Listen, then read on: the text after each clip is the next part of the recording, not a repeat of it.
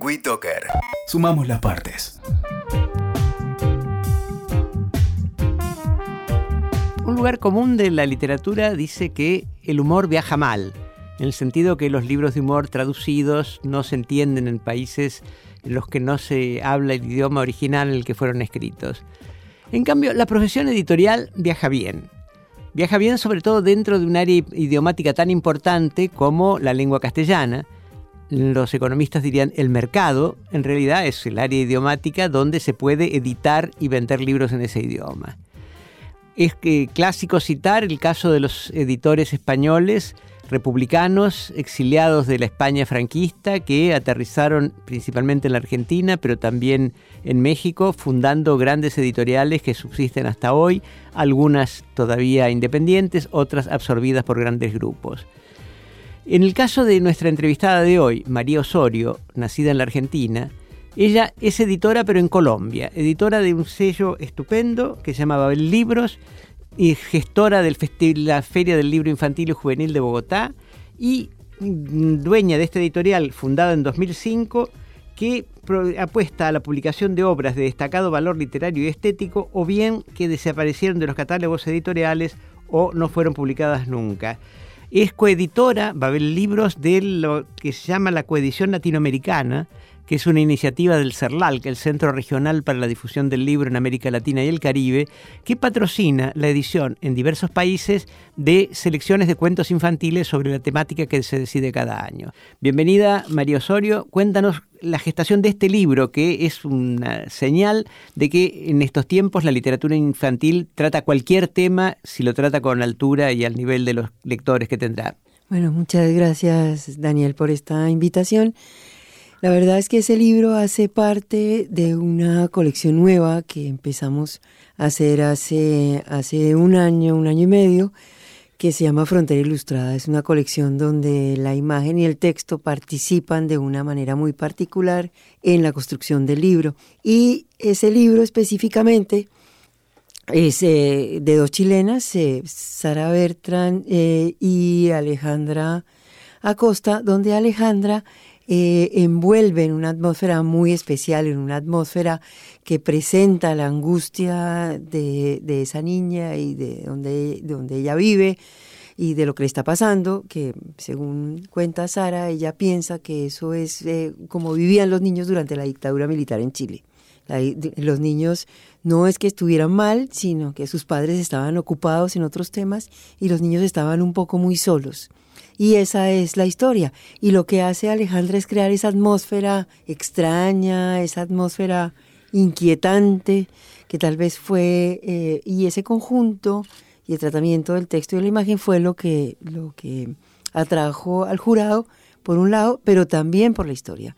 Porque nosotros pensamos que que todos estos temas complejos y difíciles que ya está tocando la literatura infantil contemporánea en todas partes del mundo, es la mejor manera de presentar a los niños eh, eh, el conflicto y lo que sucede eh, de manera artística y literaria y no a través de la televisión o los medios de comunicación. En la Argentina hubo algún debate acerca de si un tema tan urticante y doloroso como el de los desaparecidos de la dictadura cívico-militar del 76 al 83 podía tratarse y finalmente se ha tratado en cuentos de Silvia Schuher, de Margaret Aberbach y otros, o sea que no parecería haber temas tabú. Eh, ¿Qué se piensa en Colombia que en algún aspecto es algo más tradicionalista? Por ejemplo, eh, se puede, podrían publicar con buena repercusión y sin quejas libros sobre eh, matrimonios igualitarios, o sea, donde las dos partes son del mismo sexo, o la paternidad ejercida en común por dos personas del mismo sexo con niños adoptados. Yo creo que sí, yo creo que no solamente digamos, el tema de, de, género y de la violencia y lo que sucedió en Colombia, se está, se está escribiendo en la literatura infantil y en la literatura de adultos colombiana desde hace ya muchos años y se está escribiendo con mucha altura. Y yo creo que no hay eh, realmente ningún prejuicio a Hay prejuicios, eh, sí, en la sociedad colombiana como en cualquier otra eh, sociedad, como la que estamos viendo en, en, todo el mundo tan polarizada, pero eh, la, en la literatura, la literatura se lo permite. Y, eh, y, no hay ninguna restricción en este momento sobre ninguno de los temas eh, hay realmente una censura. Es posible que aquí, como allá en Bogotá o aquí en Buenos Aires o en cualquier parte del mundo, haya un sector de la sociedad que opine mal sobre ciertos tipos de textos eh, eh, presentados a los niños. Pero lo importante es que tanto los editores como las familias y los lectores pasamos de ese problema. Uno de los eh, inconvenientes, las dificultades que hay a veces para que los niños tomen contacto con estos libros peculiares es la intermediación de los padres, porque los que compran los libros suelen ser los padres que a menudo, ya no tanto por suerte, son tradicionalistas y recurren a los valores entendidos y a la temática que provoque menos eh, conflicto o menos, menos dudas. ¿Se puede sortear esa mediación? Sí, sí, yo creo que ya también hay una apertura. La gente, eh, los padres de hoy son mucho más jóvenes y mucho más liberales en su pensamiento. La gente ya acude a buscar, eh, cuando busca la literatura, busca temas literarios de calidad, se sorprende con estos temas eh, complejos, pero también, también los compra y, y, en eso ayudan mucho los mediadores, maestros y bibliotecarios que leen y que explican por qué leer este tipo de libros y lo mismo que los libreros que están al tanto de lo que está sucediendo y, e involucran a las familias. Ahora, también pasa lo mismo que con el otro tema. También hay familias muy tradicionales que lo que quieren es que el libro para niños se enseñe, que les sirva para algo, que tenga mucho texto para que, para que lea. Si es un libro álbum y tiene poco texto, les parece que es una pérdida de tiempo. Eso todavía nos falta un tiempo para superarlo en el conjunto de la sociedad. En la Argentina, una editorial de libros infantiles pionera, que lamentablemente terminó mal económicamente, Libros del Quirquincho, tenía una colección que se llamaba Libros para Nada. O sea, la idea de que eran libros solo para, para leer. En materia de literatura infantil y juvenil, la compra de ejemplares por el Estado suele ser fundamental para la difusión a través de las bibliotecas eh, públicas o de las bibliotecas escolares. ¿Cómo funciona eso en Colombia? Bueno, eh, funciona más o menos como funciona en toda la región, con una diferencia. Las tiradas eh, en Colombia son muy cortas y los precios los establece el Estado, no como acá eh, en, en, Argentina que se partía de, digo, y hablo en pasado porque yo sé que ahora esto está desapareciendo, se partía del precio de venta con un descuento alto. yo, en cambio, esto, me parece que la compra pública eh, es solo una parte del proceso para llegar con los libros al, al, al, público, a la gente, eh, a la gente eh, que no es solamente a través de las bibliotecas, sino que debería hacerse un trabajo de desmonte gradual de esta compra pública, porque pasa lo que pasa ahora, la compra pública desaparece y, y toda la gente que trabaja alrededor de eso y que su fortaleza ha sido esa, esa venta, empieza a tener problemas graves. Yo creo que la compra pública se debería desmontar y poco a poco ir montando una red de distribución que alcance eh, a, a, todos los sectores, no solamente de la sociedad, sino de nuestros países, y que poco a poco los bibliotecarios y la gente que está a cargo pueda ir eh, a las librerías y pueda ir comprando los libros de acuerdo con sus intereses, el interés de su ciudad o su región o sus lectores. México es el país donde la compra pública manejada por la Secretaría de Educación funcionaba con el sistema que mencionaste, es decir, ellos decidían qué libro iban a comprar, en general eran cantidades inmensas de ejemplares, 50.000 para dar una tirada que es impresionante para cualquier editor, y decían a qué precio lo iban a comprar, por lo cual el editor, si estaba interesado en esa compra, debía gestionar con los autores una disminución del porcentaje de derechos de autor y eventualmente coeditar con algún editor mexicano para tener costos locales y evitar los gastos de transporte. ¿Esto pasa en Colombia también? Eh, sí, pero las, no, las tiradas no son como las de México, las tiradas son cortas. Hemos tenido algunas eh, que para nosotros son altas, que son hasta de 11.000, mil, pero la, la, media son entre 2.000 y 3.000 ejemplares. Eh, no negociamos con, o sea, negociamos con nuestros pares porque la compra está más enfocada a los libros que vienen de afuera, principalmente de España, compartimos con nuestros eh, socios y eh, colegas de España el porcentaje que queda, o sea, partimos mitad y mitad, pero respetamos el derecho de autor completo y no ah, no permitimos que se haga esa disminución. O sea, esto es, es, un pequeño negocio, pequeño para todos, pero tiene que ser respetado para todos porque si no, eh, no sería negocio. A nosotros, por ejemplo, nosotros, lo que la parte que nos queda a nosotros la compartimos 50-50 con el autor, porque me parece que nosotros sin el autor pues no existiríamos. Recordemos que estamos con mm, María Osorio, propietaria del sello de Babel, una editorial colombiana especializada en literatura infantil y juvenil. El día previo a la grabación de esta entrevista, mm, María Osorio tuvo una jornada sumamente agitada porque tuvo una charla en la Cámara Argentina del Libro con sus colegas del ramo en la mañana y otra en la tarde en el Libro de Arena, la librería de la gente del sello Calibroscopio, que es un sello muy simpático. Hemos entrevistado a sus editores y mm, la pregunta es, ¿percibiste iguales problemas en tus colegas argentinos a los que viste en la mañana y en la tarde o hay peculiaridades?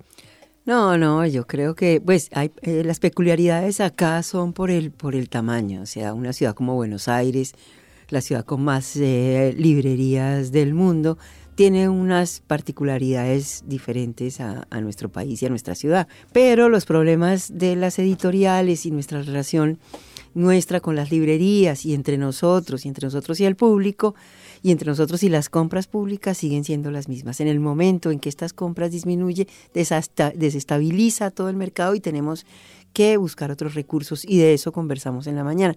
En la tarde presentamos los dos últimos libros de Babel que por una casualidad total de la vida eh, son Los ahogados de María Teresa Andrueto y Daniel Rabanal y Las noches de las cosas de Laura Escudero, todos argentinos.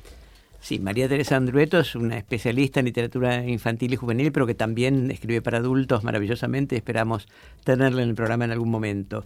¿Cuál es la temática de Los Ahogados, que es el libro que nos trajiste? El, los Ahogados es, em, es una historia sobre los, eh, los vuelos de la muerte. Eh, así, simplemente ha dicho. Lo que pasa es que esto está tratado literariamente. Y luego María Teresa no habla nunca directamente de ese tema sino que está por los bordes, está en la sensación, en lo que sufren estas dos personas de las que nos está contando su historia. El que se hace cargo de decir explícitamente de qué estamos hablando es Daniel en las imágenes. El libro comienza con una primera presentación donde en dos temporalidades se muestra a los mismos jóvenes en una época feliz y en una época oscura en este momento y al final está la presentación que hace Daniel directa y explícita de lo que sucedió en, en ese, en, ese momento trágico en este país. Es muy difícil describir con palabras una ilustración, pero la, ilustración, algunas páginas en blanco y negro y otras a un solo color, es, sumamente dramática y protagónica, porque generalmente en los libros la ilustración está intercalada con el texto y en este caso toda la primera parte es ilustración y también la última. Eh, que efectivamente, por lo que estamos viendo, es la más explícita en cuanto a la temática. Y también está en el libro que La Noche de las Cosas de Laura Escudero. ¿Cuál es el, tema de, este libro de una escritora argentina también nacida en Córdoba, como María Teresa Andrueto? Sí, eso es, esto es una, una casualidad total. La Noche de las Cosas es eh, la historia de un niño muy, pues, de 13, 14 años que está en, eh, en, en, un, pueblo del, del, del norte argentino, en un pueblo que ha sido devastado por el mal uso de los recursos, eh, o sea, ya no queda un árbol, ya se fueron todos los, los hombres que, que hacían madera, eh, el tren desapareció, están solos en un lugar semidesértico muy difícil donde las mujeres están a cargo, donde tienen que cuidar a sus hijos, donde las mujeres más jóvenes han partido para la ciudad en busca de nuevas oportunidades y este niño en su inmensa soledad, en el momento que está creciendo, tiene que decidir qué va a hacer. Su abuela está al borde de la muerte, es muy vieja y él debe decidir si se quiere quedar en ese sitio o irse. Y esto está atravesado por historias de inmigrantes, como las que también eh, narra eh, muchas veces María Teresa Andrueto, historia de, inmigrantes, en este caso árabes, que fueron a la conquista de, un sitio que se parecía mucho a su tierra y en el que transcurre la, historia. María Osorio, nuestra invitada de hoy, es la que gestiona el Festival de Literatura para Niños y Jóvenes que se hace en, Bogotá. En la Feria del Libro de Bogotá, la Feria Internacional, que normalmente es en abril o mayo, a veces coincidiendo con la Feria de Buenos Aires, me sorprendió las veces que estuve que hay una sección sumamente importante de literatura para, niños, muy visitada por escolares en la mañana, que es un alboroto inmenso, feliz el que provocan. ¿Cómo funciona la relación entre la Feria de Bogotá? Bueno, realmente... Eh, ambos eh, proyectos están gestionados por la Cámara del Libro. Yo en, en, Bogotá, dentro de la Cámara del Libro, hago parte de la Junta Directiva y soy la encargada del tema del libro infantil. Y hace 11 años, cuando veíamos venir la posibilidad de hacer una nueva feria, en Bogotá eh, estaba eh, apenas naciendo y muy incipientemente la, la red de librerías independientes y entonces propusimos no hacer una feria eh, normal, con una feria de editores, sino una feria de libro infantil en librerías, buscando acercar al público de manera más natural a los libros y fortaleciendo la presencia del libro infantil por fuera de la escuela y de la biblioteca dentro de las librerías. Y eso es lo que hacemos, un festival que durante, en, este, esta oportunidad lo hacemos, eh, hacemos durante tres semanas con eh, presentaciones de libros y lecturas, pero también una programación eh, durante los fines de semana muy, muy fuerte para las familias. Felicitaciones María Osorio por la tarea editorial de Babel, por la condecoración que significa el premio de Boloña obtenido por el libro de ustedes y muchas gracias por haber venido a Los Libros Hablan. Muchísimas gracias a ti Daniel sería absolutamente imperdible para mí esta cita y bueno y gracias también por, por invitarme. Sumamos las partes.